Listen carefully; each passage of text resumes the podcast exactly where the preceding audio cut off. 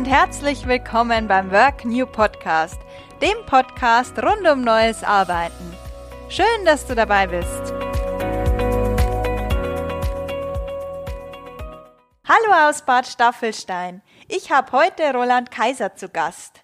Ronald ist selbstständiger Berater für Digitalisierungsprojekte im Mittelstand, Online-Marketer und Speaker. Und mit Ronald spreche ich heute darüber, welche Herausforderungen speziell Mittelständler beim digitalen Wandel gegenüberstehen. Herzlich willkommen, Ronald. Erzähl uns doch mal, wie du zu dem geworden bist, der du heute bist. Oh je, das fing ganz, ganz lange an und zwar mit einer klassischen Ausbildung als Industriekaufmann in einem Industrieunternehmen und es war unheimlich spannend, weil da konnte ich dann wirklich die verschiedenen Arbeitsbereiche dann tatsächlich äh, auch mal auch hautnah tatsächlich miterleben und ähm, es kam leider so, wie es kommen musste damals. Es war ein Textilunternehmen und da war es dann relativ schwierig äh, für das Unternehmen auch weiter zu bestehen am Markt dann bin ich äh, direkt während der Ausbildung in ein IT-Unternehmen gewechselt, in die SoftM AG und habe dort ERP-Software dann plötzlich angefangen zu entwickeln. Also die ganze Management-Software äh, für den Betrieb, fürs Unternehmen, also ganz klassisch Warenwirtschaft. Und da ist, ist mir meine vorherige Ausbildung auch wirklich äh, dann äh, sehr gut zu Pass gekommen, weil ich natürlich da auf der einen Seite das Betriebliche schon gekannt habe, habe dann auch die Prozesse gesehen, äh, die im Unternehmen laufen und habe die dann auch auch in der Software abgebildet. Dann äh, überspringe ich mal schnell viele Jahre und äh, noch ein äh, Studium im Bachelor und Master äh, im Bereich des Informationsmanagements. Und äh, im Anschluss äh, an meinen Master ähm, bin ich dann äh, selbstständig geworden und sehr, sehr stark aktiv gewesen im Bereich der Digitalisierung, ähm, insbesondere dann eben im Mittelstand und bin da kräftig in Bayern, Deutschland und der Welt unterwegs. Ja, super, danke. Erzähl uns doch mal, was du da jetzt genau machst.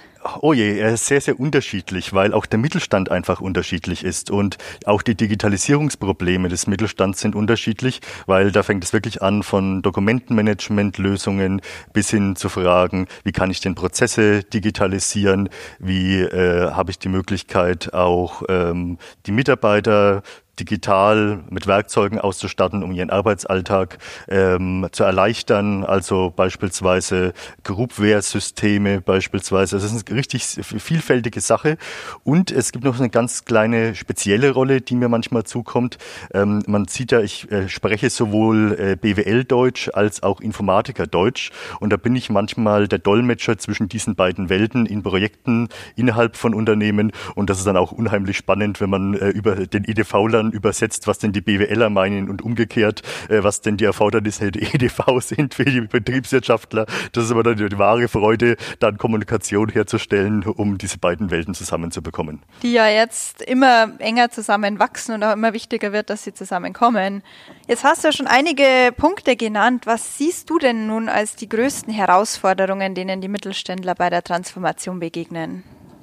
Ja, ähm, das ist im Grunde genommen äh, zum einen natürlich die Geschwindigkeit, auch die Frage, ähm, alle technischen Trends und Entwicklungen im Blick zu behalten, weil die technischen Entwicklungen äh, als kleines mittelständisches Unternehmen, auch als mittleres, mittleres mittelständisches Unternehmen ähm, die wirklich äh, im Auge zu behalten und auch dabei zu sein und auch das Investitionsvolumen gegebenenfalls zu stemmen und auch äh, dann die Prozesse schnell genug äh, zu wandeln, ist eine besondere Herausforderung. Wobei, wenn ich ehrlich bin, in diesem Wandel sind dann die Mittelständler sogar im Vorteil gegenüber den Großunternehmen, weil Mittelständler sind meistens Inhaber geführt, also gibt es noch einen Chef, der Chef ist verantwortlich und der Chef macht die Ansage. Und wenn dann äh, ein äh, Projekt äh, durchgeführt werden soll, dann dann wird es auch meistens relativ schnell und unbürokratisch entschieden. Das ist nicht so, dass irgendeine Haushaltsstelle erst lange äh, untersucht werden muss, ob noch genügend Mittel vorhanden sind. Wenn der Unternehmer es für notwendig erachtet, dass ein Projekt durchgeführt wird, dann wird es durchgeführt. Und das ist einfach auch ein bisschen die Freude, die ich insbesondere am Mittelstand habe, diese Entscheidungsfreude und auch das, das Handeln und dann doch äh, das schnelle Reagieren, wenn denn eine richtige Entwicklung erkannt wurde. Wie wendig sind denn dann auch die Mitarbeiter bei so Transformationsprojekten? Ja, das ist im Grunde genommen ein sehr, sehr spannender Punkt, denn äh, die reine technische Einführung eines Projekts ähm, ist im Grunde genommen ja ein wichtiger Teil, aber im Grunde genommen scheitert es so ein Projekt meistens nicht an der Technik, sondern wenn Projekte scheitern und Projekte scheitern leider auch relativ häufig, dann liegt es häufig daran, dass Mitarbeiter nicht mitgenommen wurden, dass Mitarbeitern der Sinn nicht erklärt wurde, warum eine technische Einrichtung entsprechend äh, vorhanden sein muss, um in der heutigen Zeit digital wettbewerbsfähig sein zu können.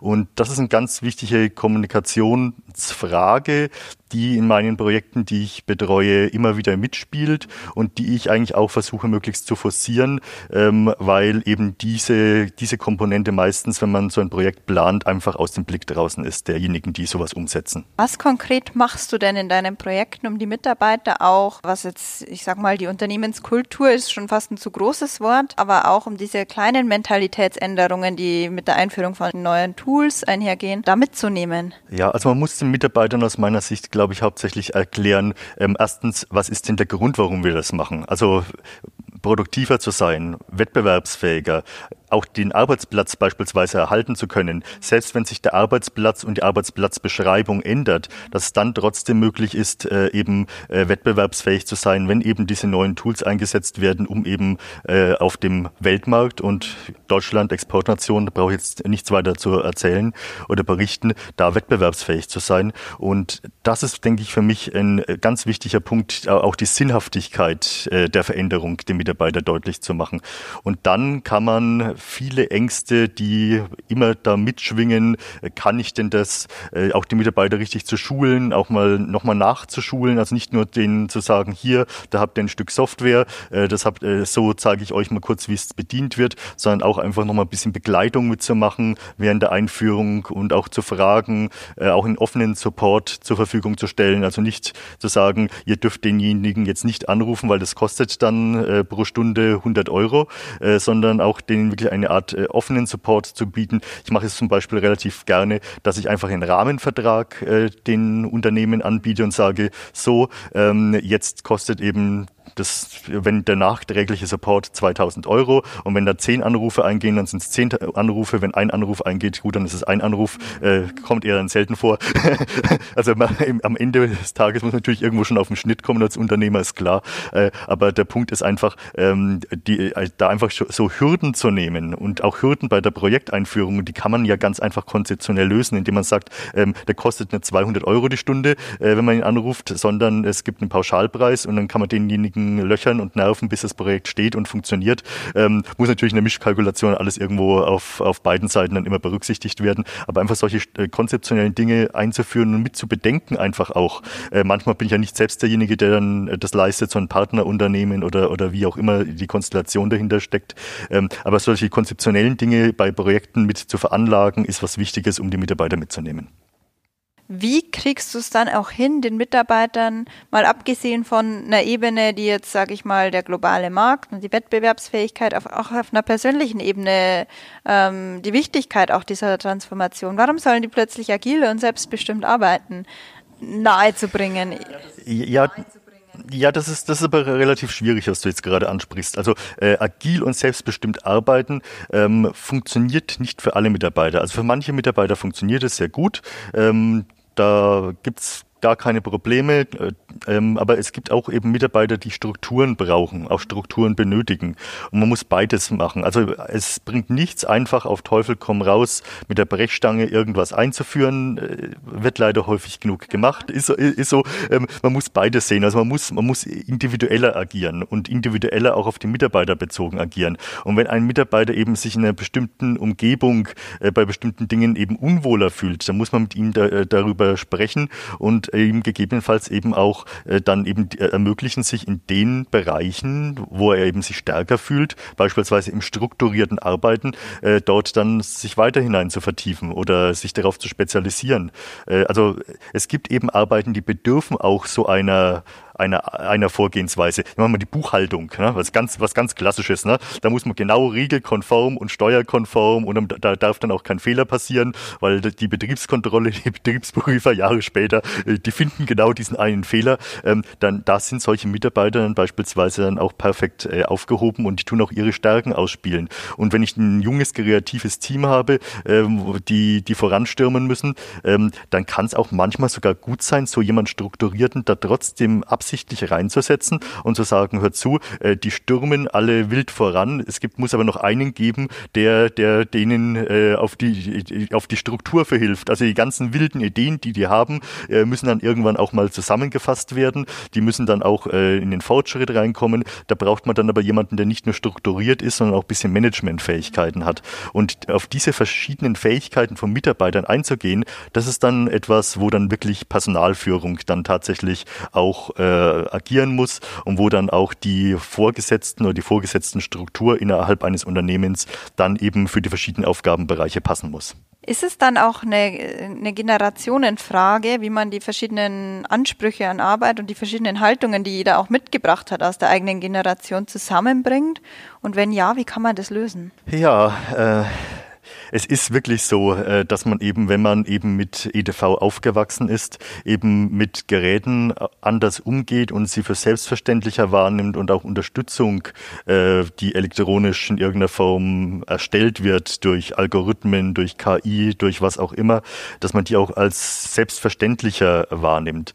Meine Beobachtung äh, ist folgende. Also bei der, bei der jüngeren Generation äh, funktioniert es generell verständlicherweise besser, aber auch die ältere Generation hat manchmal gar nicht so die Scheu, an, an die Geräte heranzugehen, wenn man ihnen den, den Druck äh, nimmt. Also wenn man sagt, hier, ihr habt die, die Unterstützung, die könnt ihr wahrnehmen, man zeigt ihnen die Möglichkeiten auf, dann sind die manchmal neugieriger, als man denkt. Welche Qualifikationen braucht der Mitarbeiter, um in diesem neuen und doch nicht so neuen Umfeld bestehen zu können? Es ist eine Vielzahl, denke ich, an Qualifikationen. Also zum einen, ähm, man muss sich, auch wenn man äh, auch die Tendenz zur Vereinzelung hier hat, der, der Arbeit, also allein Arbeitsplatz auf Mallorca und dort arbeiten, muss ich trotzdem Teamwork verstehen. Äh, und dieses Teamwork zu verstehen, ähm, muss ich einfach auch schon entsprechend praktiziert haben. Also diese, die, die, wirklich zu sehen, was sind denn Rollen in, in Gruppen beispielsweise zu überlegen. Auch die Frage, welche Rolle nehme ich selbst ein? Auch ein bisschen Selbstreflexion ist, denke ich, auch eine ganz wichtige Frage, äh, die man, die man haben kann. Und ähm, auch die Frage der Motivation. Motivation ist etwas, was in dem Bereich äh, sehr wichtig ist und auch die Selbstorganisation.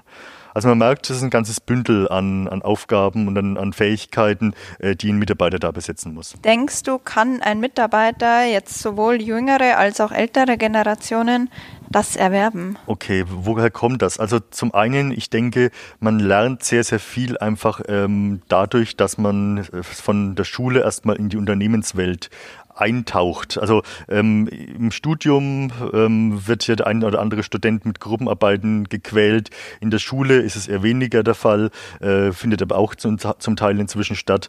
Ähm, also diese, diese Erfahrungen, diese Erfahrungsschätze ähm, kann man, denke ich, im Wesentlichen erst tatsächlich in der Berufspraxis erwerben. Und da ist aus meiner Sicht ein was sehr, sehr wichtig, äh, dass der klassische Bereich der Ausbildung, der Qualifikation, der Menschenführung auch tatsächlich, ähm, auch in Unternehmen tatsächlich den Stellenwert auch bekommen muss, äh, den, den es da tatsächlich braucht. Also man, man wird nicht zum besten äh, Teammitglied und Gruppenmitglied nur aus der Theorie heraus, sondern ich muss einfach mal in einem, einem Team gearbeitet haben und dann, das ist das Entscheidende aus meiner Sicht, eben auch eine Phase der Reflexion haben. Also nicht, nicht eine Phase der Reflexion, wo dann eben Leistung so bewertet wird und ich dann auch einen Nachteil erleide, sondern auch eine relativ offene Reflexion, wo dann eben ein Gruppen Projektleiter oder wie auch immer geartet eben dann tatsächlich äh, offen kommuniziert. Dem Bereich äh, haben sie sich, äh, waren sie besonders äh, erfolgreich. Das ist ihre Stärke offensichtlich. Wie sehen sie das selbst? Sind sie in dem Bereich da besonders gut? Also wirklich eine offene Reflexionsebene zu haben, äh, das ist sehr wichtig. Und ähm, die Frage auch der, der Kreativität, die Frage der, der Selbstorganisation, das kommt eben tatsächlich sehr stark, äh, indem man eben auch äh, gut angeleitet wird.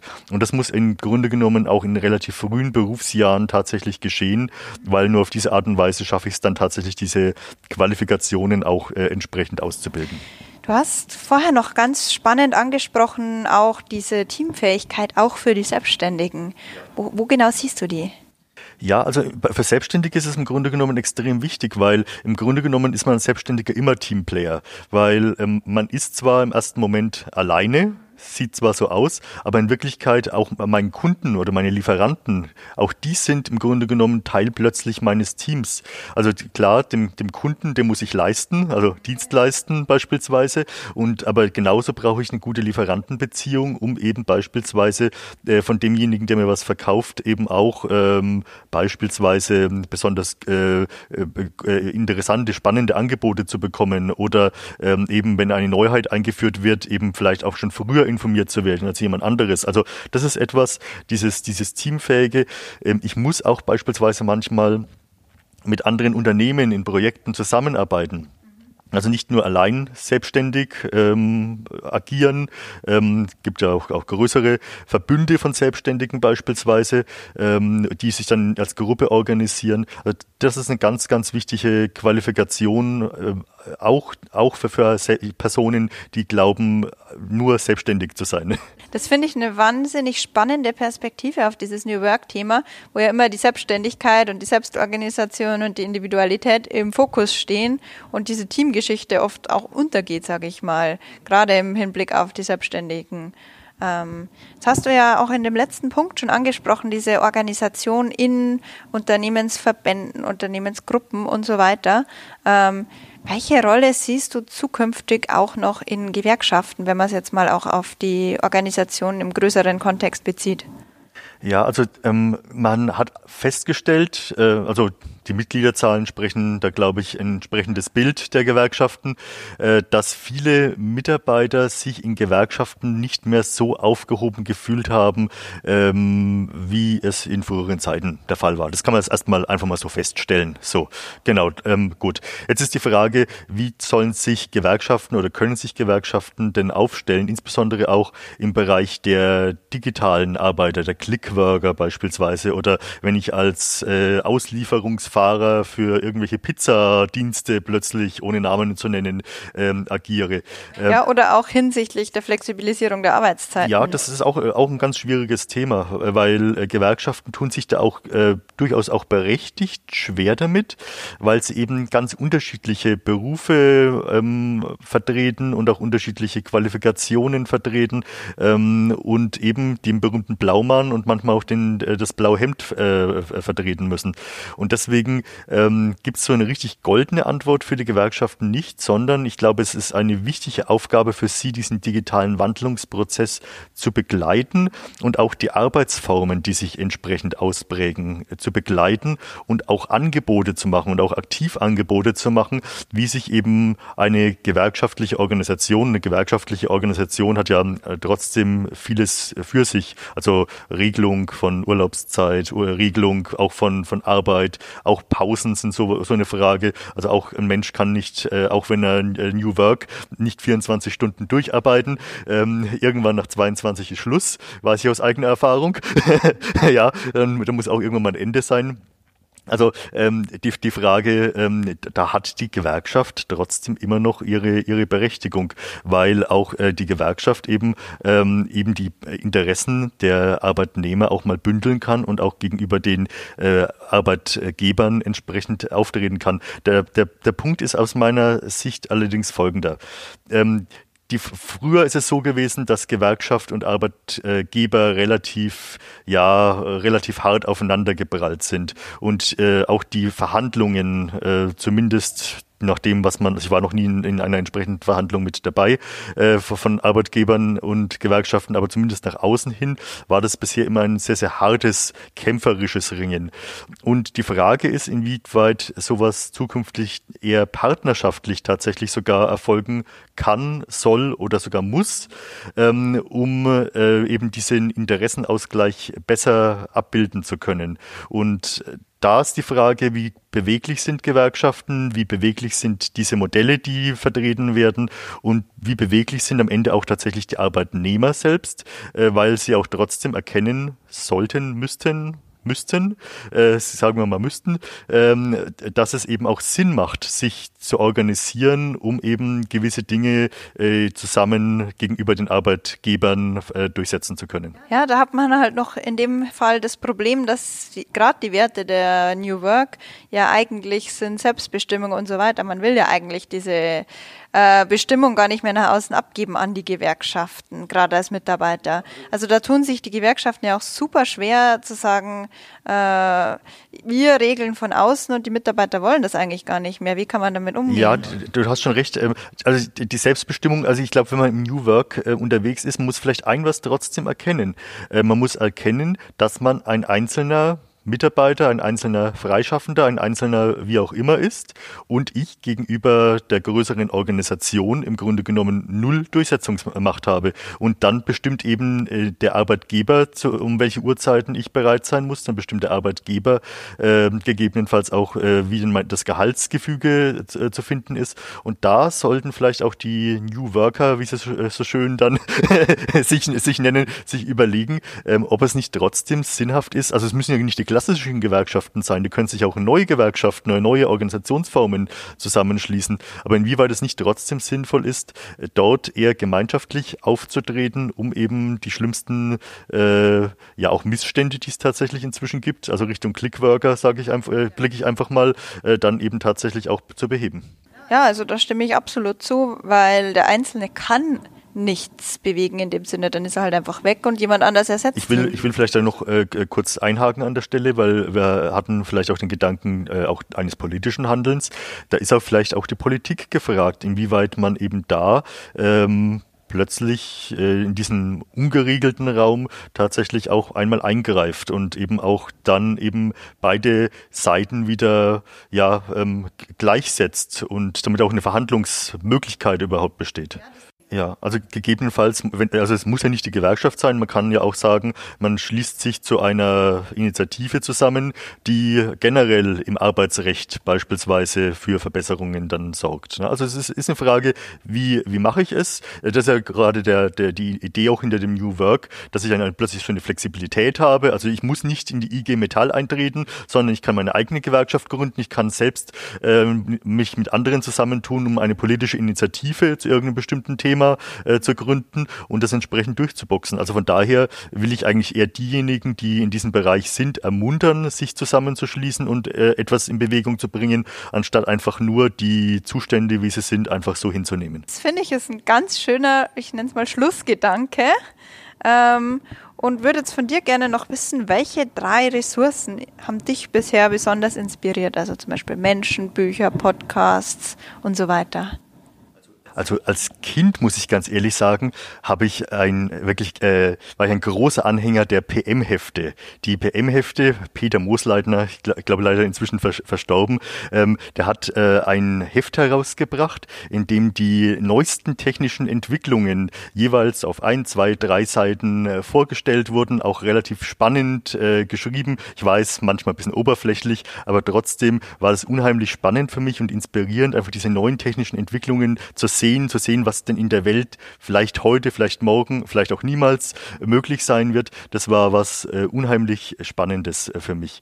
Und ich glaube, ähm, die äh, anderen, das waren dann Personen, äh, war zum einen äh, mein äh, damaliger ja, Vorgesetzter im Grunde genommen äh, in meinem Ausbildungsunternehmen. Es war ein ITler durch und durch, ähm, der, äh, äh, der mich sozusagen an die Hand genommen hat äh, und auch viele Dinge der, des strukturellen Vorgehens, auch des, äh, des, des, der Organisation, des Denkens, auch des kritischen Denkens äh, befördert hat ähm, und nebenbei mich mit der Welt der Groß-EDV, also AS400 für alle Hörer, die äh, jetzt gerade wissen, was eine AS400 ist, in, in Verbindung gebracht hat alte Terminal-Computer noch und na gut, andere Geschichte.